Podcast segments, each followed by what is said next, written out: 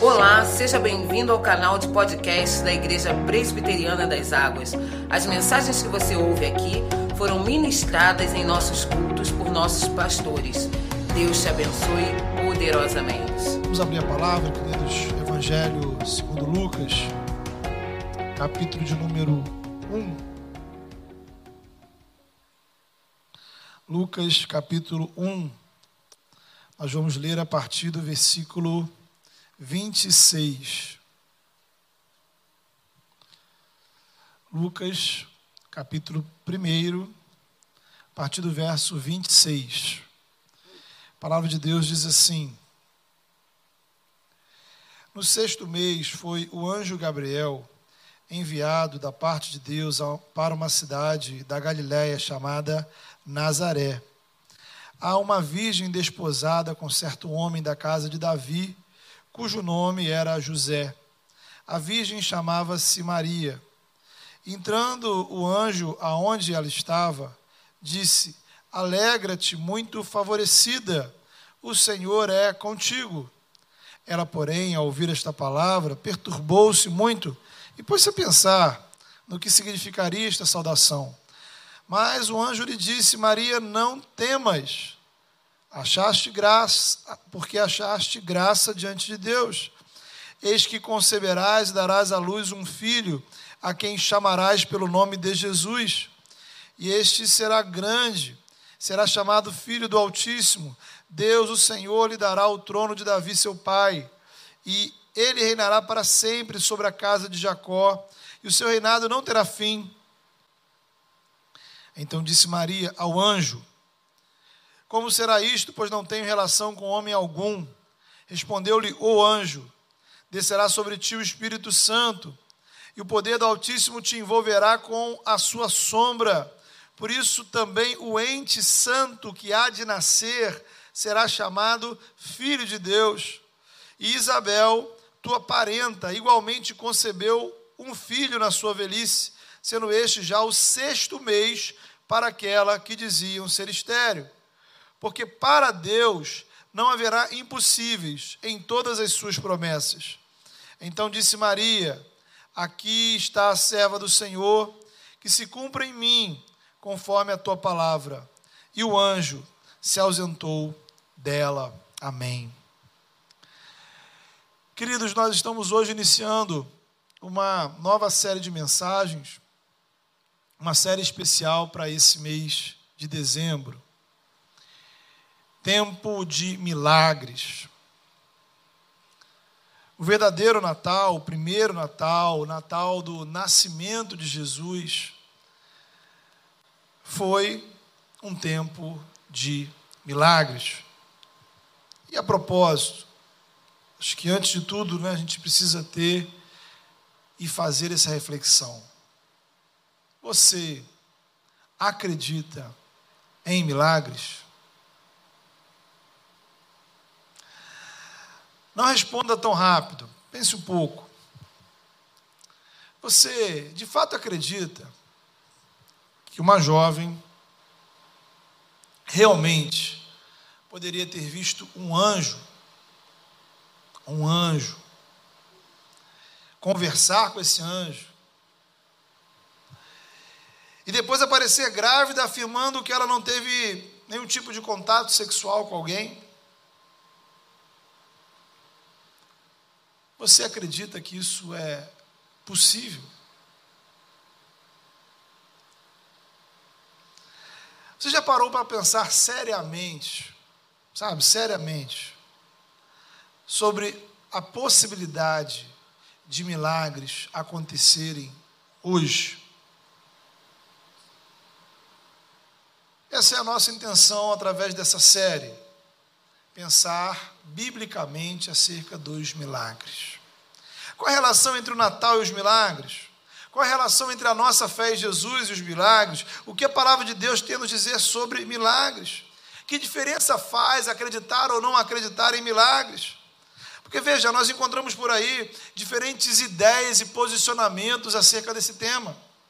Tem gente, inclusive cristãos, que não acreditam em milagre algum, Aqueles que acham que sempre há uma explicação natural, uma explicação científica para os, estranhos, os mais estranhos acontecimentos do mundo. Outros vão para o outro extremo e acham que tudo que acontece diferente é um milagre.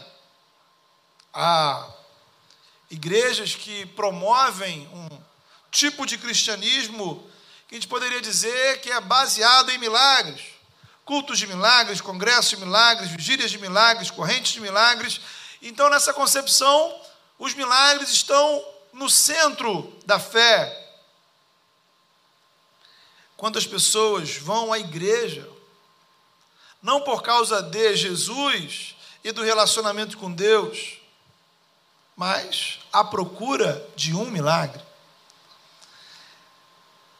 Não pode passar despercebido que outras religiões também fazem referências a milagres, eventos miraculosos. Será que todos esses milagres que aparentemente acontecem por aí são reais? Ou seriam todos uma grande farsa? Será que todo milagre é realizado por Deus? Então, o assunto, queridos, ele é complexo. É preciso olhar para ele em oração e a partir da palavra de Deus para construirmos uma, uma compreensão adequada. Então, o primeiro ponto que eu queria uh, meditar com os irmãos é pensar sobre uma definição. Como é que a gente define milagre, né? Então, uma definição assim muito simples é afirmar que milagres são acontecimentos que não são resultado de uma causa natural.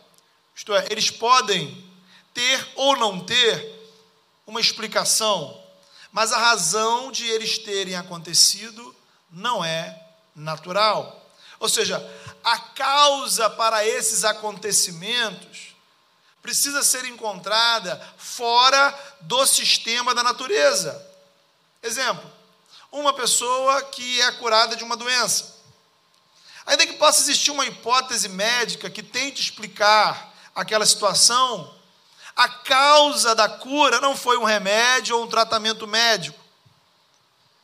Então Deus ele atua tanto no ordinário quanto no extraordinário.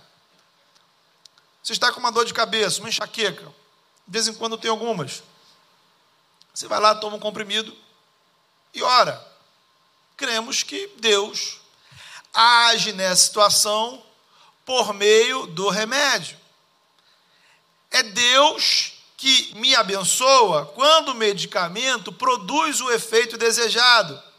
Portanto, Deus está continuamente me abençoando através de causas naturais através do seu trabalho, do seu estudo, da sua atividade física, da sua alimentação, da sua família, do seu tempo de descanso, a própria biologia do seu corpo, do funcionamento regular da natureza, em tudo o que acontece à sua volta, tanto as pequenas quanto as grandes coisas, as boas e ruins, as boas e ruins, Deus está agindo.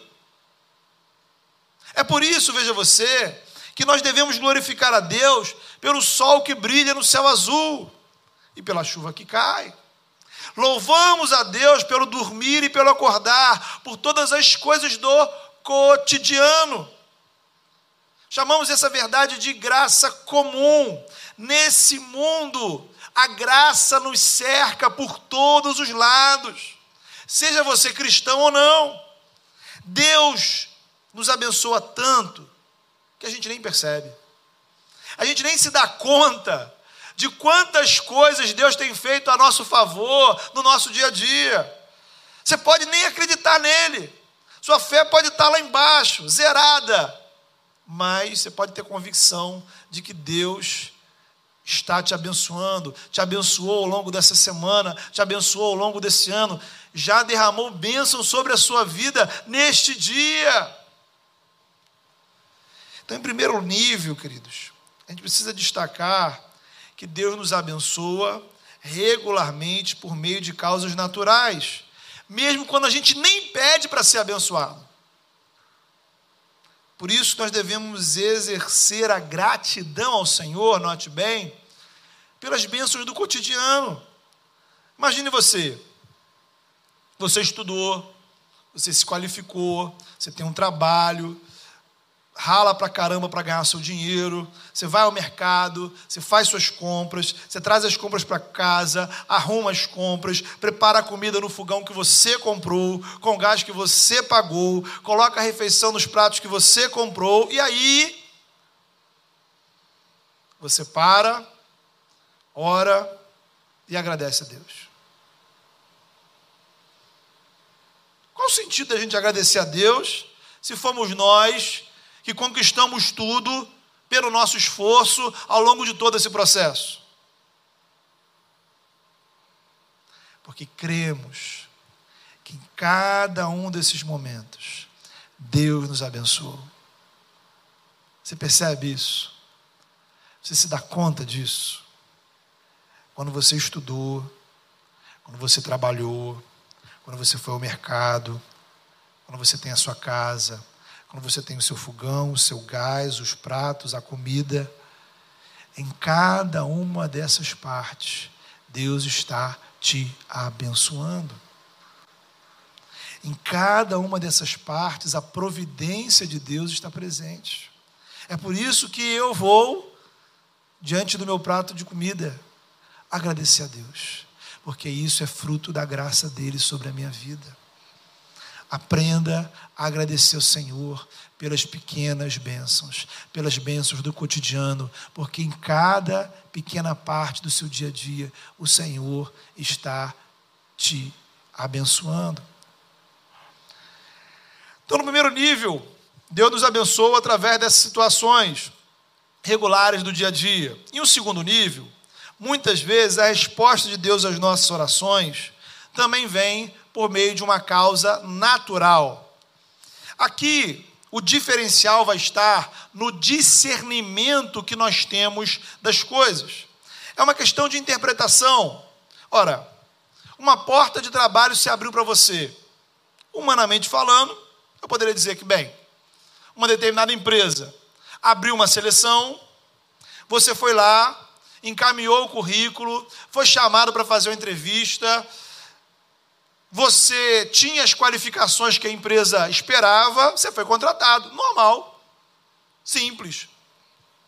Porém, todavia, você sabe, talvez a empresa não saiba, mas você sabe que você orou, você pediu, você clamou por esse momento. Ainda que exista uma explicação completamente natural para o que aconteceu, você sabe que aquele evento é resultado direto de uma intervenção de Deus em seu favor. Daí, queridos, uma outra lição que a gente precisa tirar daqui, a importância de orarmos pedindo a Deus discernimento espiritual para compreendermos as respostas de Deus. Percebe? A gente ora pedindo bênçãos. A gente ora pedindo que o Senhor realize coisas na nossa vida. Agora a gente precisa orar e buscar para que o Senhor também nos dê discernimento espiritual para compreendermos as respostas dele. Talvez, meu irmão, Deus já esteja respondendo às suas orações e você nem sequer está percebendo. Talvez Deus tenha realizado coisas na sua vida em resposta às suas súplicas. E você ainda não se deu conta. Meu irmão, minha irmã, Preste atenção. Preste atenção. Discernimento espiritual para as coisas que acontecem na sua vida. Deus está te abençoando e você não está agradecendo, você não está adorando, você não está reconhecendo. Por quê? Porque você não está percebendo. Peça ao Senhor discernimento espiritual para compreender aquilo que Ele está realizando para compreender as respostas dele às suas orações. Então, primeiro nível, são as bênçãos de Deus no nosso dia a dia, em tudo que a gente faz. Providência de Deus, graça comum. Segundo nível, também são coisas naturais, mas são bênçãos específicas, resposta à sua oração, ao que você pediu. O terceiro nível é o que nós podemos chamar de maneira apropriada de milagres. Então, milagres são intervenções pontuais que Deus realiza na história, na natureza, com um propósito intencional específico. São fatos que não são causados por uma razão natural. O único motivo de eles acontecerem está no agir de Deus. O milagre é o efeito de uma ação que tem Deus como autor.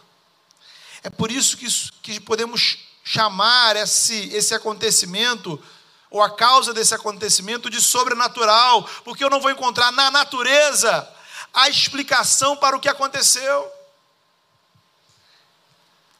Essa reflexão, queridos, ela ela é muito pertinente, muito importante.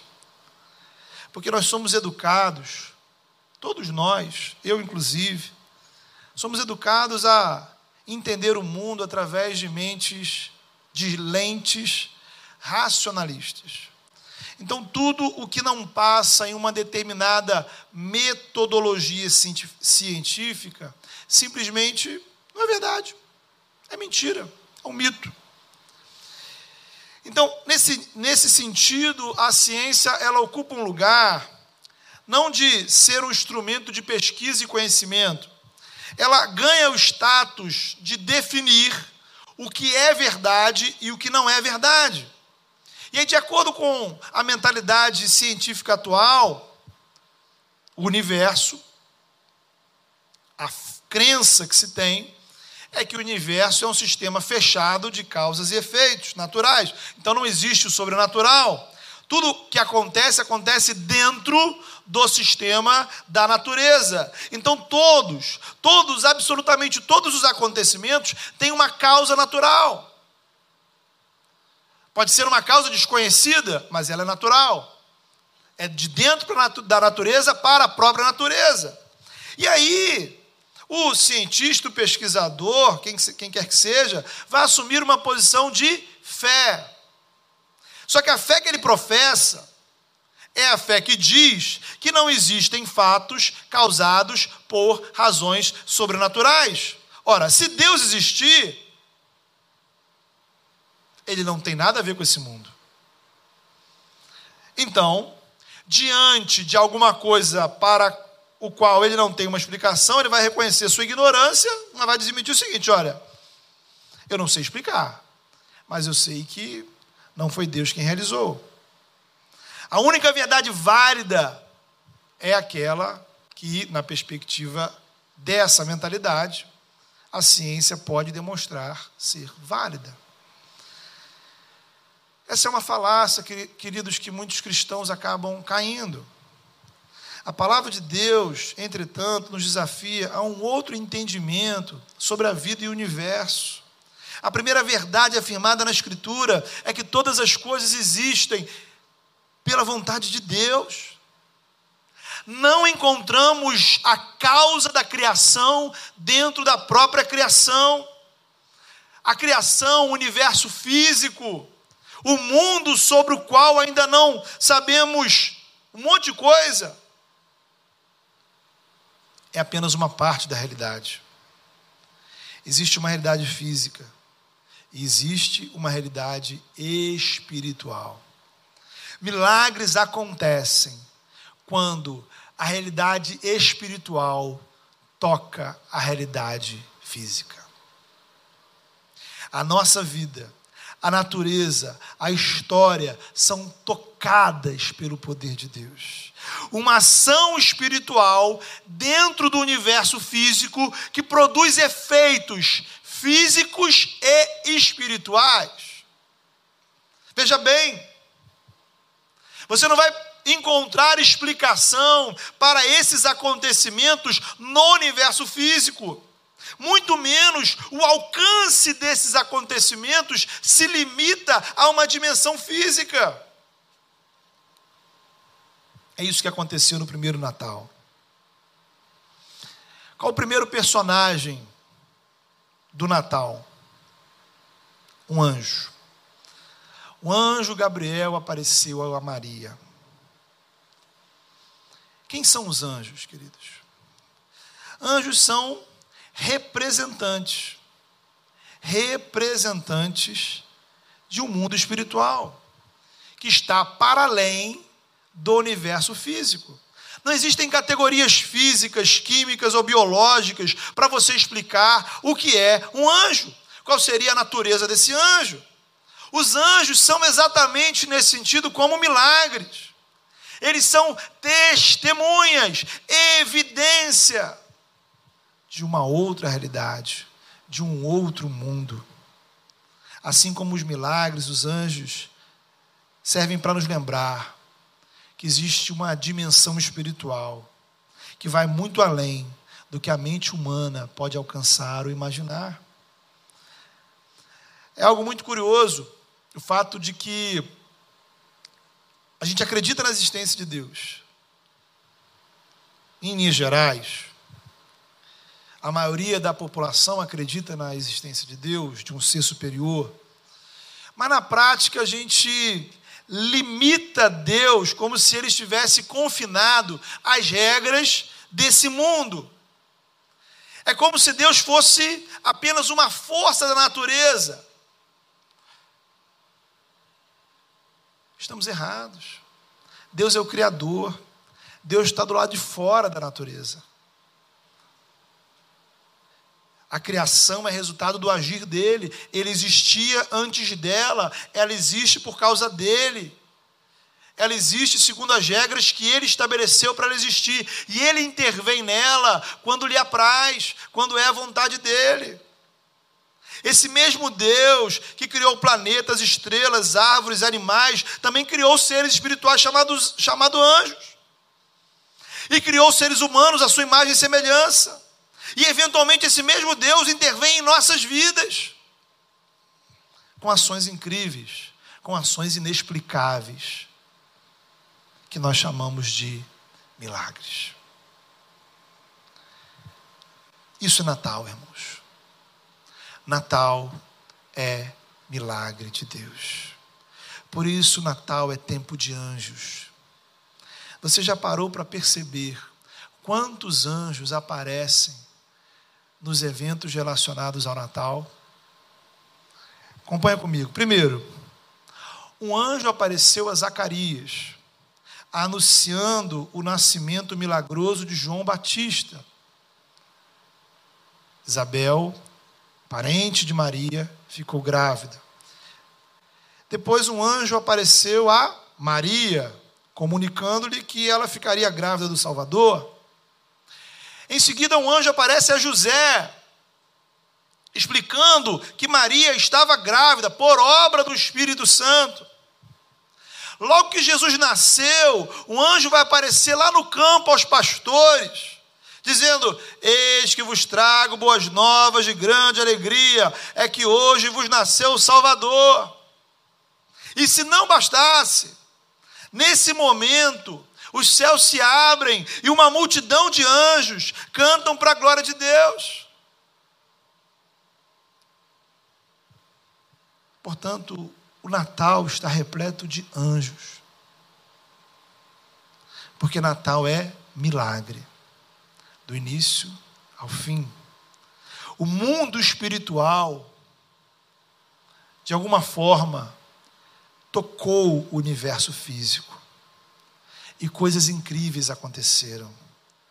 Maria era simplesmente uma adolescente, devia ter ali entre os 14, 15, 16 anos no máximo. Ela vê um anjo. E o anjo lhe diz que ela foi escolhida por Deus. E ela vai ficar grávida pela ação do Espírito Santo uma criança iria se desenvolver no útero de Maria. E a causa para essa gravidez estaria no Espírito de Deus. Não havia uma causa natural para a gravidez de Maria. Ora, ao mesmo tempo, a gravidez é um fato físico.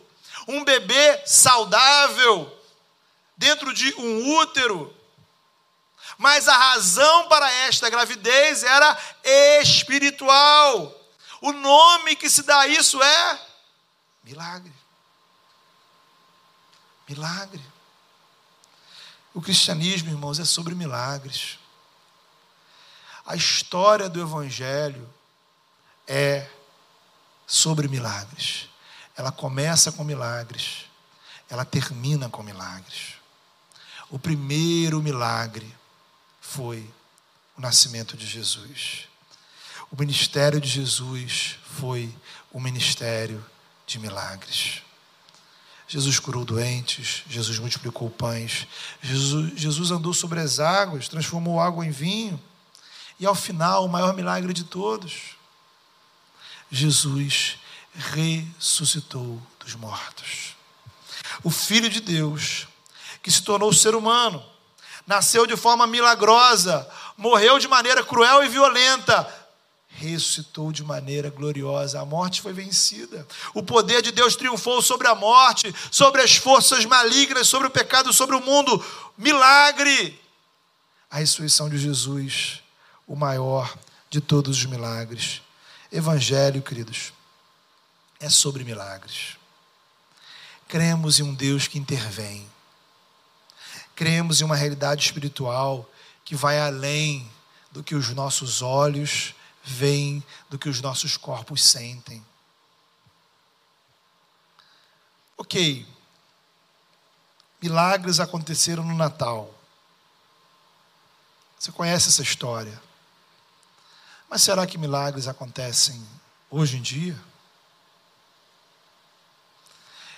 A gente poderia, na verdade, inverter a pergunta: por que milagres não aconteceriam mais? Será que existe algum versículo na Bíblia que diz que é proibido acontecerem milagres? Será que Deus cansou deles? Né? Não quer mais fazer? Ou não tem mais poder? Ou será que o mesmo poder que fez Maria engravidar, que ressuscitou Jesus dentre os mortos. Será que esse poder não atua mais hoje em dia? Se você acredita em Jesus, se você acredita na palavra, você precisa acreditar em milagres. Porque o Evangelho é milagre. Precisamos prestar atenção. O evangelho, ele é sobre milagres. Mas ele não se resume nem se limita a milagres. O Evangelho nos desafia a crermos em Jesus e a confessá-lo como nosso único e suficiente Salvador. A nossa fé não está baseada em milagres que Deus vai realizar, ou pode realizar. A nossa fé precisa estar fundamentada em Jesus. Nesse sentido, Jesus é o nosso maior milagre. O que ele fez por nós na cruz, salvação é milagre que Deus realiza em nossas vidas. Se milagres são o mundo espiritual tocando o mundo físico, é exatamente o que acontece quando você se converte. O mesmo Espírito Santo que agiu no corpo e na vida de Maria, age em nossas vidas. Através do Evangelho, o Espírito Santo atua em nós e produz regeneração. Nascemos de novo, nascemos para Deus, nossa mente, nosso corpo, nossas emoções, toda a nossa realidade física, emocional é impactada pela ação espiritual da graça de Deus. Então, se você já é convertido, significa que um milagre aconteceu na sua vida.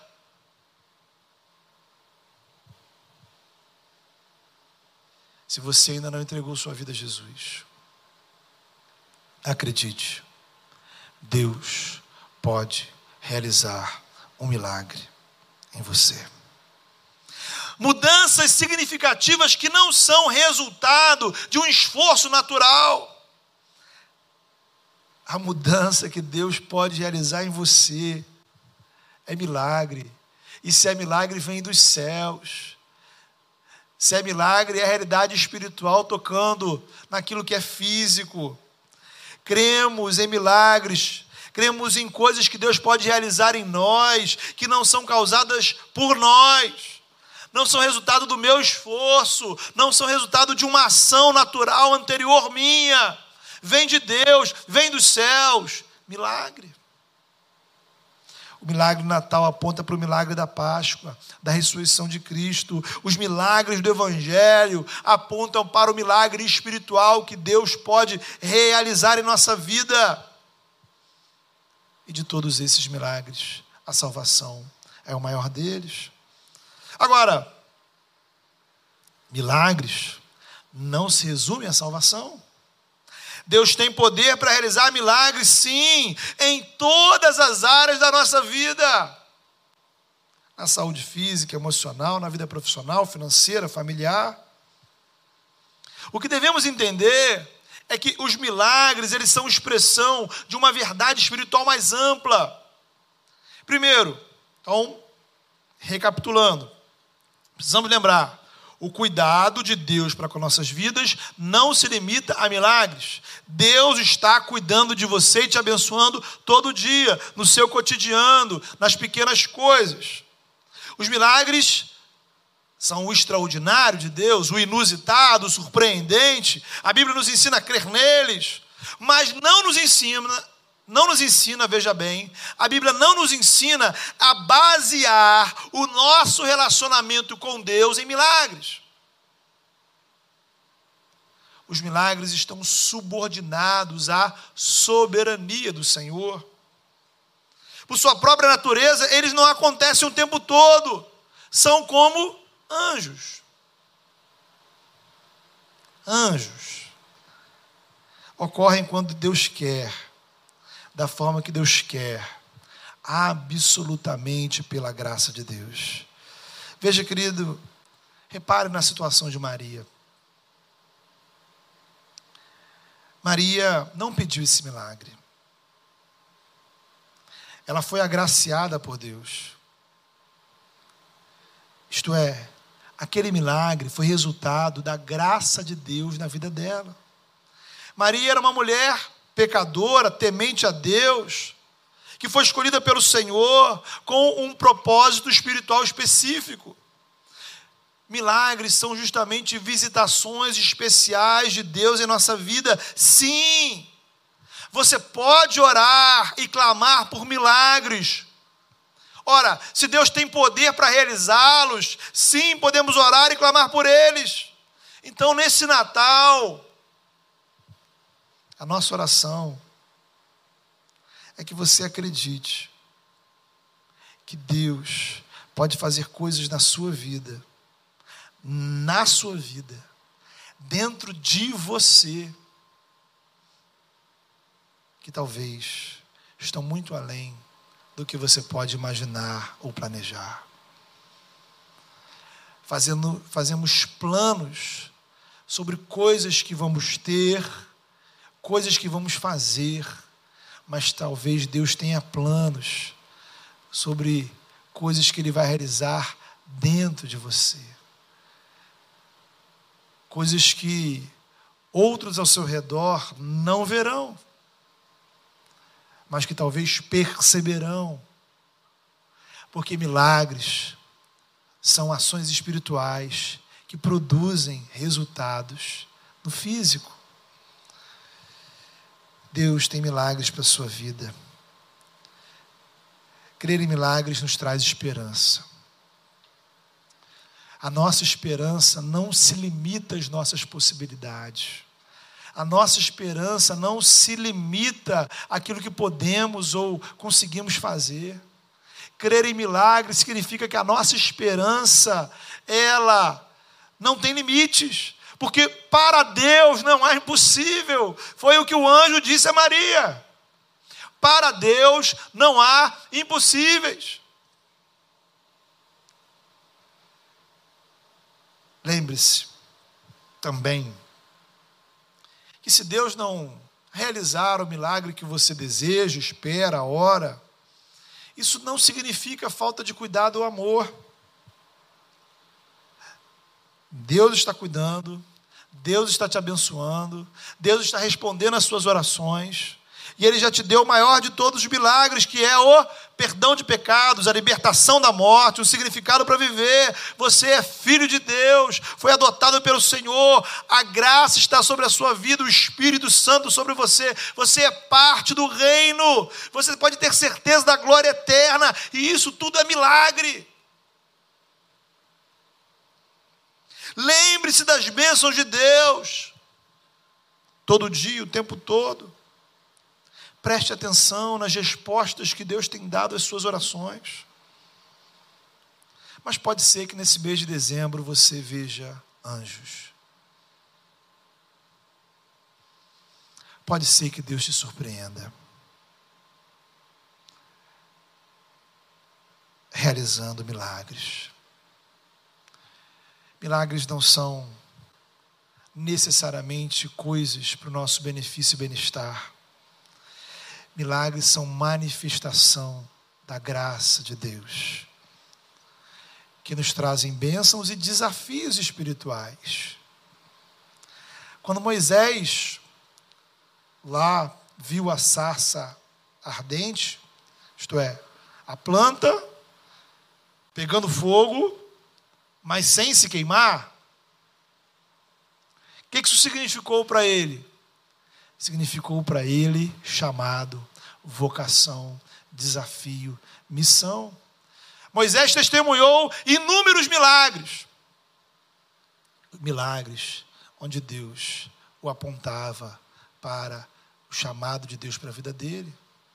Quando o anjo aparece para José, por que, que o anjo apareceu para José? Para trazer consolo ao coração de José para trazer paz ao coração de José. Quando Jesus desafiou os discípulos a jogarem a rede para o outro lado, e eles pescaram inúmeros peixes, e diante daquele milagre, Pedro se constrange e diz: Senhor, afasta-te de mim, porque eu sou pecador. Jesus lhe diz: A partir de agora, você será pescador de homens o milagre resultou em chamado, vocação, missão. Anjos, milagres, o espiritual no físico. É para que a gente tenha uma janela. Tudo isso são lembretes. Lembretes de que a gente vive um mundo que está subordinado a um outro mundo. Um dia esse mundo passará. Um dia essa realidade física, como a conhecemos, chegará ao fim. E aí o espiritual se juntará a este universo. Então, tudo será um só. E Deus habitará conosco. Deus habitará conosco aí a gente pode dizer: tudo será milagre. Aí milagre não será o eventual, o extraordinário, tudo. Porque o próprio Deus estará conosco. Deus faz milagres. Deus nos faz ver anjos. Para que a gente lembre. Para que a gente reanime. Para que a gente siga em frente.